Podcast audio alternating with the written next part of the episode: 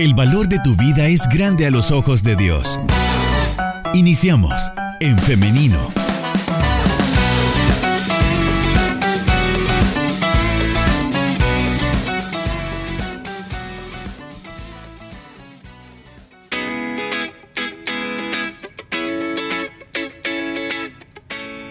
Estamos de regreso con más de En Femenino. Gracias por continuar en nuestra sintonía. Ahora sí, vamos ya a dar paso a la entrevista para esta mañana. Vamos a saludar entonces a la licenciada Carla Jovel. Buenos días, licenciada, ¿cómo está? Buenos días, muy bien, muchas gracias. Bendiciones a toda la audiencia. Nos alegra que nos esté acompañando en esta mañana para hablar acerca de este tema cómo superar una ruptura amorosa. Y es que en cualquier situación de ruptura se produce pues un tanto eh, un aumento del malestar psicológico como también eh, una reducción en nuestros niveles de satisfacción de la vida.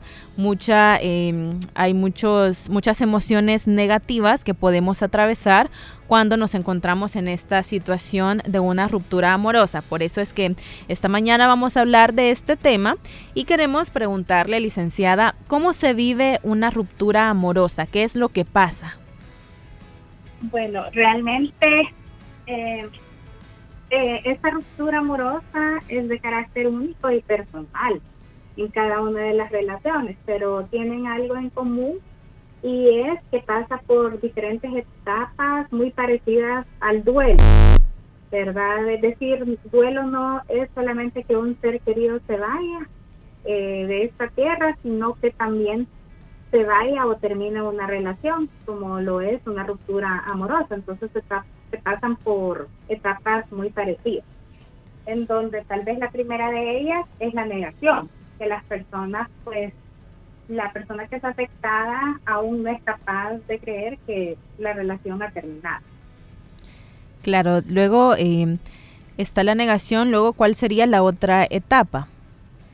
Bueno, las siguientes etapas eh, en conjunto son la ira, el enojo, tal vez un poco de, frustración de qué fue lo que hice mal, eh, por qué no lo pude haber hecho mejor, hasta llegar a una etapa de eh, negociación consigo misma, ¿verdad? De, de poder decir, bueno, en realidad esta persona ya no va a volver, voy a salir adelante, ¿verdad? Pero junto con eso puede mezclarse aún así eh, sentimientos de, tristeza y depresión. Lo que sucede es que no aparecen todas en el mismo orden, pueden ir apareciendo de a poco hasta finalmente llegar a la etapa de aceptación. Ok. ¿Y qué ocurre en nuestra autoestima durante todo este proceso? Bueno, eh, la persona puede sentirse mal, de lo que pasó, puede sentirse triste, pero como le digo, eh, hay personas que en realidad trabajan consigo misma y no se estancan, son capaces de sobrellevar esa situación y salir adelante, ¿verdad? Y en cambio hay otras que se quedan apegadas o dependientes a lo que fue la relación, entonces no puedo generalizar eh, con lo que va pasando cada quien, pero sí les puedo decir que viven estas cinco etapas y que es natural eh, que las emociones negativas salgan, pero eh, deben de, dejarlas salir, deben de dejar ser a las emociones para que puedan encaminarse en sus vidas. ¿Cuánto es el tiempo natural, un estimado en el que se sufre una ruptura? ¿En qué momento podemos decir, no, esto ya no es normal, esto necesita ayuda porque hay un problema más profundo? Bueno, no hay un tiempo determinado, pero si digamos estamos viendo que la persona no puede continuar con su vida y le está interrumpiendo todas las áreas, su trabajo, sus estudios, su área social, eh, y ya por ejemplo han pasado unos dos años, por ponerle un ejemplo, ¿verdad? Y la persona sigue hablando de la misma relación, es importante que busque una ayuda, ¿verdad? Porque quiere decir que está atrapada quizás en esas emociones que no supo pues eh, afrontar en su momento.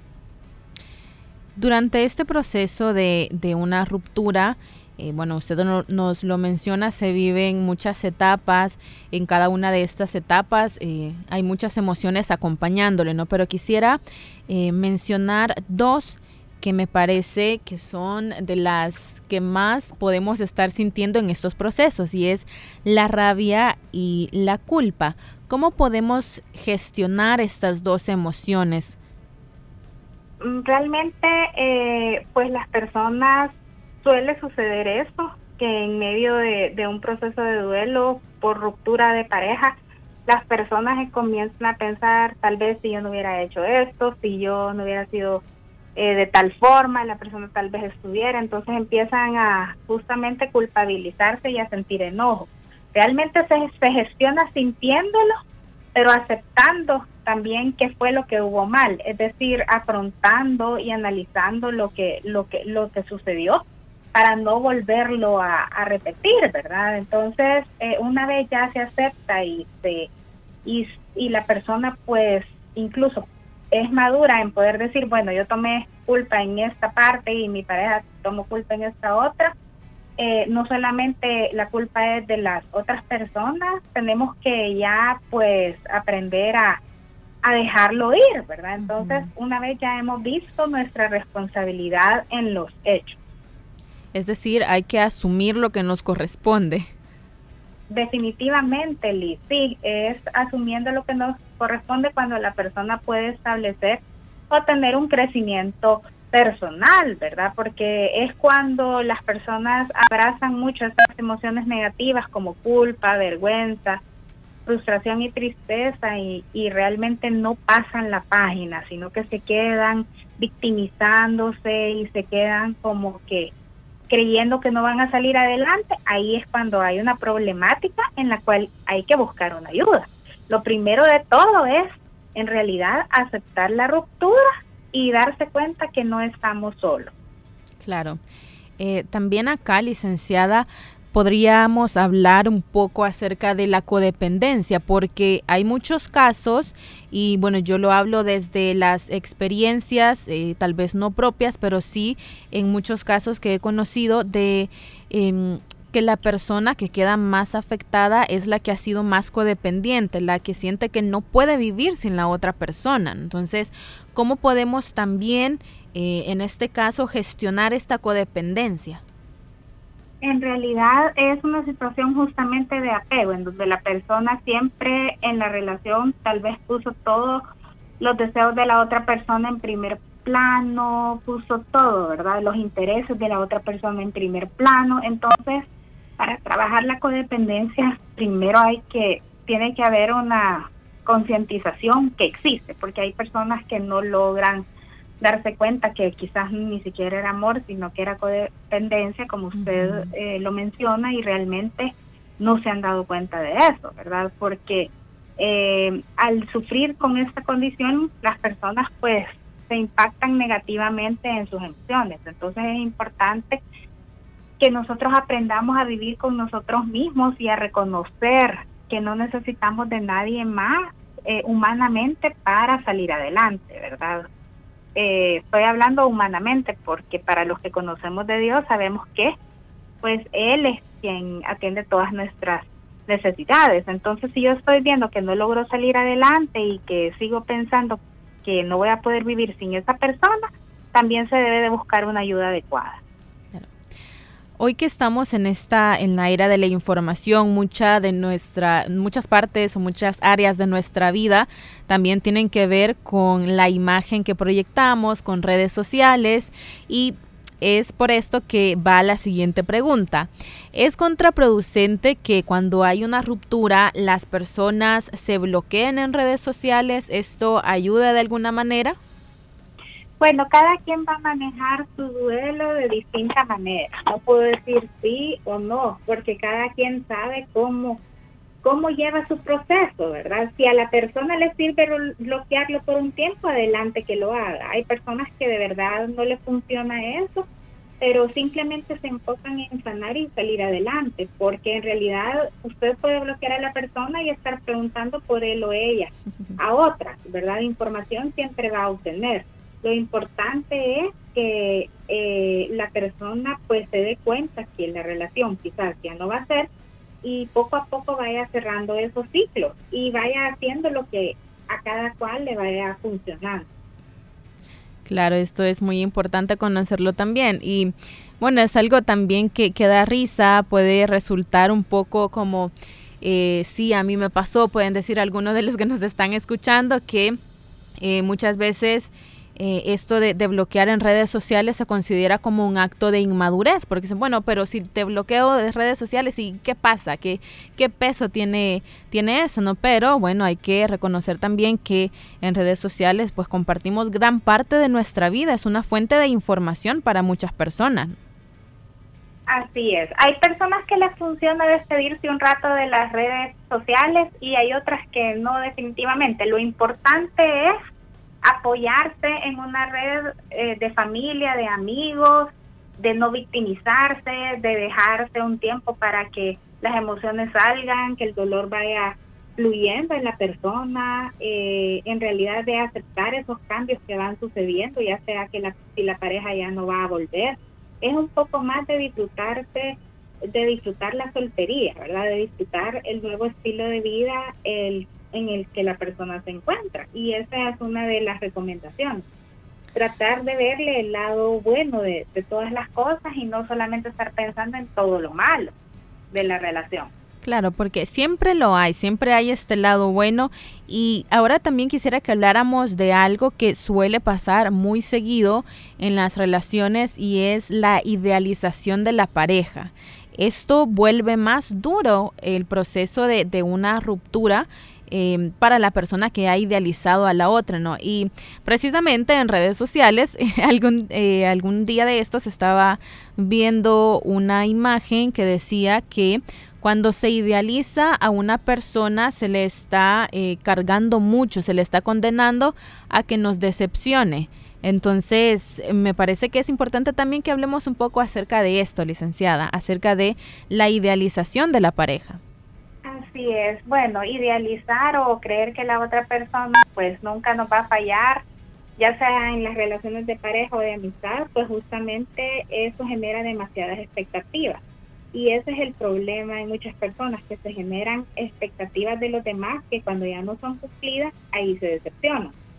Por eso es súper importante aprender a reconocer los, las virtudes y las situaciones a mejorar en la pareja, ¿verdad? No, no idealizándolas, no llevándola al punto de decir es el mejor o, de verdad que, que, yo no podría vivir sin él o sin ella, porque son situaciones que cuando se da algo opuesto, la persona ya no sabe cómo salir adelante. En realidad, de lo único que deberíamos tener dependencia es de Dios, pero las personas no se dan cuenta de eso, sino que eh, siempre buscan em, de quién depender en muchas situaciones y, por eso les cuesta más despegarse de la relación en sí. Pero por supuesto que si la persona está en paz consigo misma, tiene una buena autoestima, sabe quién es, qué es lo que desea, eh, se va a dar cuenta que la idealización era algo que como la palabra lo dice, ¿verdad? Un espejismo, algo que no existía en la,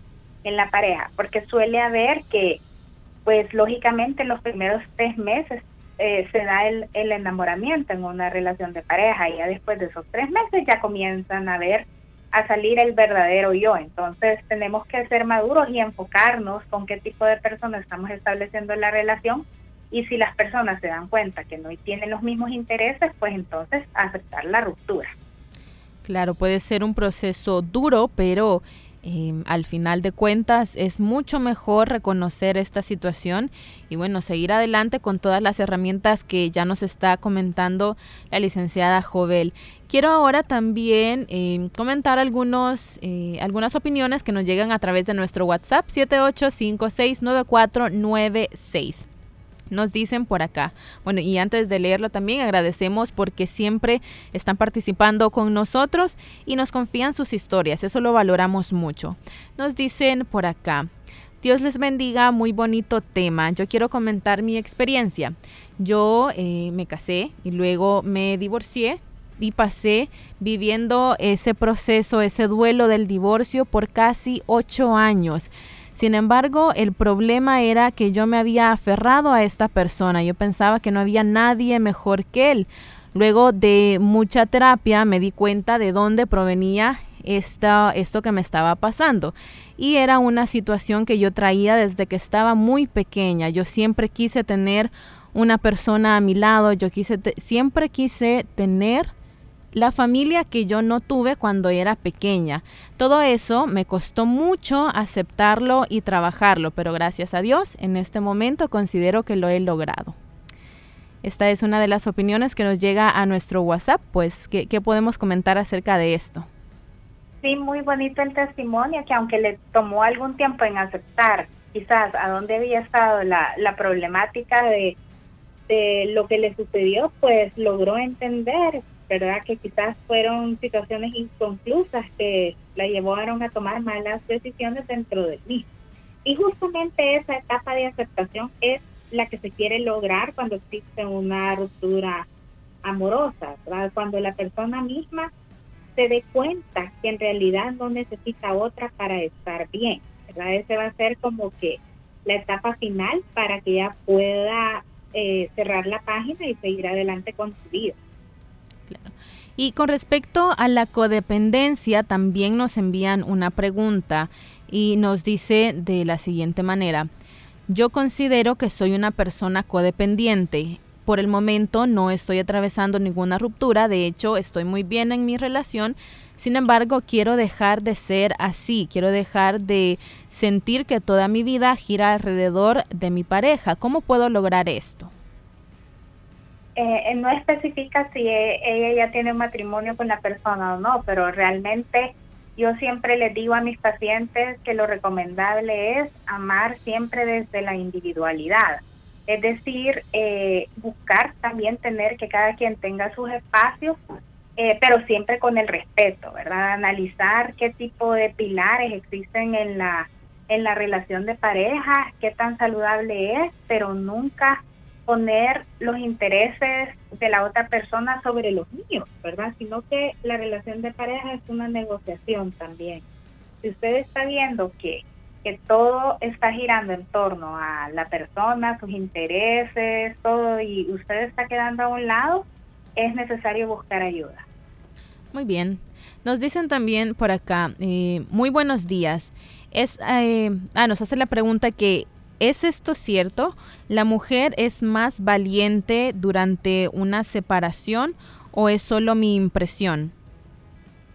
No, no podemos generalizar. Lo que pasa es que hombres y mujeres gestionan sus emociones de diferente manera. Eh, quizás la mujer a veces tiende a ser un poco más emocional y el hombre en apariencia puede ser más práctico, pero si de verdad hubo amor, ambos pueden sufrir y a ambos les toma tiempo también eh, cerrar el ciclo de la ruptura. También tenemos otro comentario que nos dice, generalmente lo que yo he visto es que las mujeres son las que primero sufren y luego van encontrándose nuevamente y en el hombre es al revés. Primero no siente nada y luego se ve y se nota que está sufriendo. Nos comentan por acá. Bueno, muchas gracias por sus comentarios y por sus opiniones. ¿Qué podemos comentar al respecto de esta última Em, opinión, licenciada? Pues realmente yo creo que se repone el que más rápido pues gestiona de una buena manera sus emociones, independientemente si es hombre o mujer. Ya que en consulta también he tenido hombres que están pasando por situaciones difíciles en relación a este tema. Y no es que no piensan, solamente es que lo gestionan diferente, ¿verdad? Entonces, hacemos un análisis de toda su personalidad, de cómo está su autoestima, de cómo está la aceptación de su presente, de cuáles son sus, eh, bueno, todas las sensaciones de vacíos, tristezas que ha habido, pero no, no, no es eh, hombre o es mujer, sino que es eh, sencillamente cómo, cómo, estamos hechos, el hombre y la mujer, sí, somos diferentes, pero no quiere decir que no sientan. Nos dicen también acá en otro comentario, yo tengo tres años de casada y con mi esposo, apenas tenemos dos meses de llegar a la iglesia y conocer de Cristo, pero eh, yo tengo un problema y es que eh, soy muy celosa. Tengo 24 años y él tiene 35. Eh, nos amamos, nos respetamos, pero siento que a veces pues esto me sobrepasa y siento mucha culpa. ¿Cómo podría gestionar esto? Realmente eh, reforzando la relación de pareja, reforzando la comunicación, de pareja también, porque en realidad los celos sí es, un, algo que puede amenazar las relaciones y a veces no son celos pues em, que de verdad tengan un fundamento. Entonces, cada quien tiene que trabajar como persona en la relación y aprender a reconocer los errores, aprender a, a, decir, bueno, ¿por qué es que yo me pongo así? Hay una razón válida o no y si no la hay, pues de verdad mantener una buena comunicación con la pareja antes que esa condición llegue a destruir eh, la relación. También nos dicen, eh, nos dicen por acá, bueno, nos envían saludos, nos dicen muy buen tema y también nos hacen el siguiente comentario y es que cuando se ha terminado una relación de pareja pero se queda en buenos términos, siempre está esta esperanza que en algún momento las cosas vuelvan a funcionar. ¿Cómo puedo manejar esto? Nos preguntan. Eh, la persona también nos comenta que recientemente ha finalizado una relación eh, y la pareja eh, bueno, no nos especifica si quien nos escribe es hombre o mujer, pero su pareja es una persona eh, buena, nos dice, simplemente han pasado otras cosas y ahora no es el momento. Sin embargo, nos eh, comenta su caso y nos dice esto, ¿no? De la esperanza de regresar con esta persona. Eh, mire, pues esa esperanza, la de verdad que tendría que, que saber un poco más del contexto, porque hay personas que se separan y si no tienen hijos, pues difícilmente se vuelven a ver. Si tienen hijos, entonces eh, lo ideal es que establezcan una buena comunicación, pero tendría yo que preguntarle en qué se basa que exista pues esa esperanza, ¿verdad? Si es que ya lo ha platicado con su ex, si es que hay algún lenguaje no verbal o verbal que ella haya, haya visto o si es plenamente nada más una fantasía en, en, en, en ella, ¿verdad? Porque si de verdad ya cerró el ciclo, eh, no necesariamente tendría que suceder, pero es una situación bastante individualizada. No le pudiera decir yo eh, el por qué ella guarda una esperanza, a menos que tuviera tal vez ella he hecho pues que, que la hagan querer ver eso, pero existe la posibilidad de que algunas personas piensen que se puedan reencontrar. Bien. Licenciada, yo quisiera saber cómo aceptar que ya la relación se ha acabado.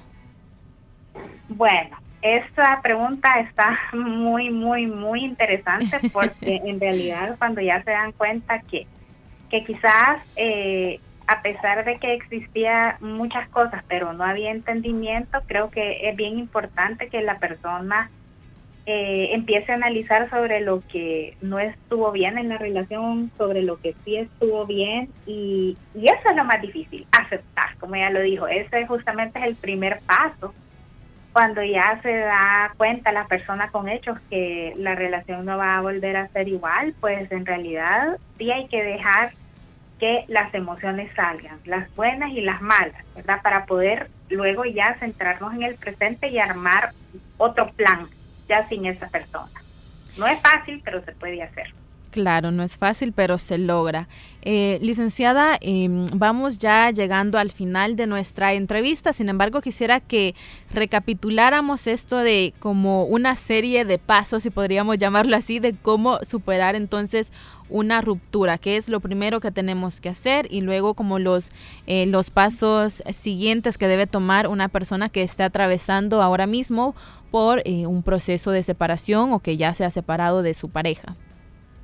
Bueno, pienso yo que es bien importante en la ruptura para las personas que conocen de Dios recordar que no se está solo, que Dios siempre está con nosotros y que llegar a esa, esa aceptación es el primer paso, a través de dejando sentir todo lo negativo eh, y positivo que se siente de la relación, tratando de no eh, mantener sentimientos de rencor o de venganza hacia esa persona porque eso realmente sí lleva a enfermarse más, ¿verdad? En tercer lugar, le diría yo que, que utilicen pues sus redes de apoyo, como pueden ser los familiares y, y, los amigos, ¿verdad? De la iglesia o fuera de los mismos. No estarse torturando con el mismo tema. Y luego cuando eh, ya la persona pues haya pasado por diferentes etapas del duelo que se las puede saltar para poder sanar, va a llegar un momento que eh, va a continuar con su vida y, va a poder eh, cerrar la página de esa, de esa historia que tuvo. Claro, no todo es de un momento a otro. Sí toma tiempo, pero se sale adelante.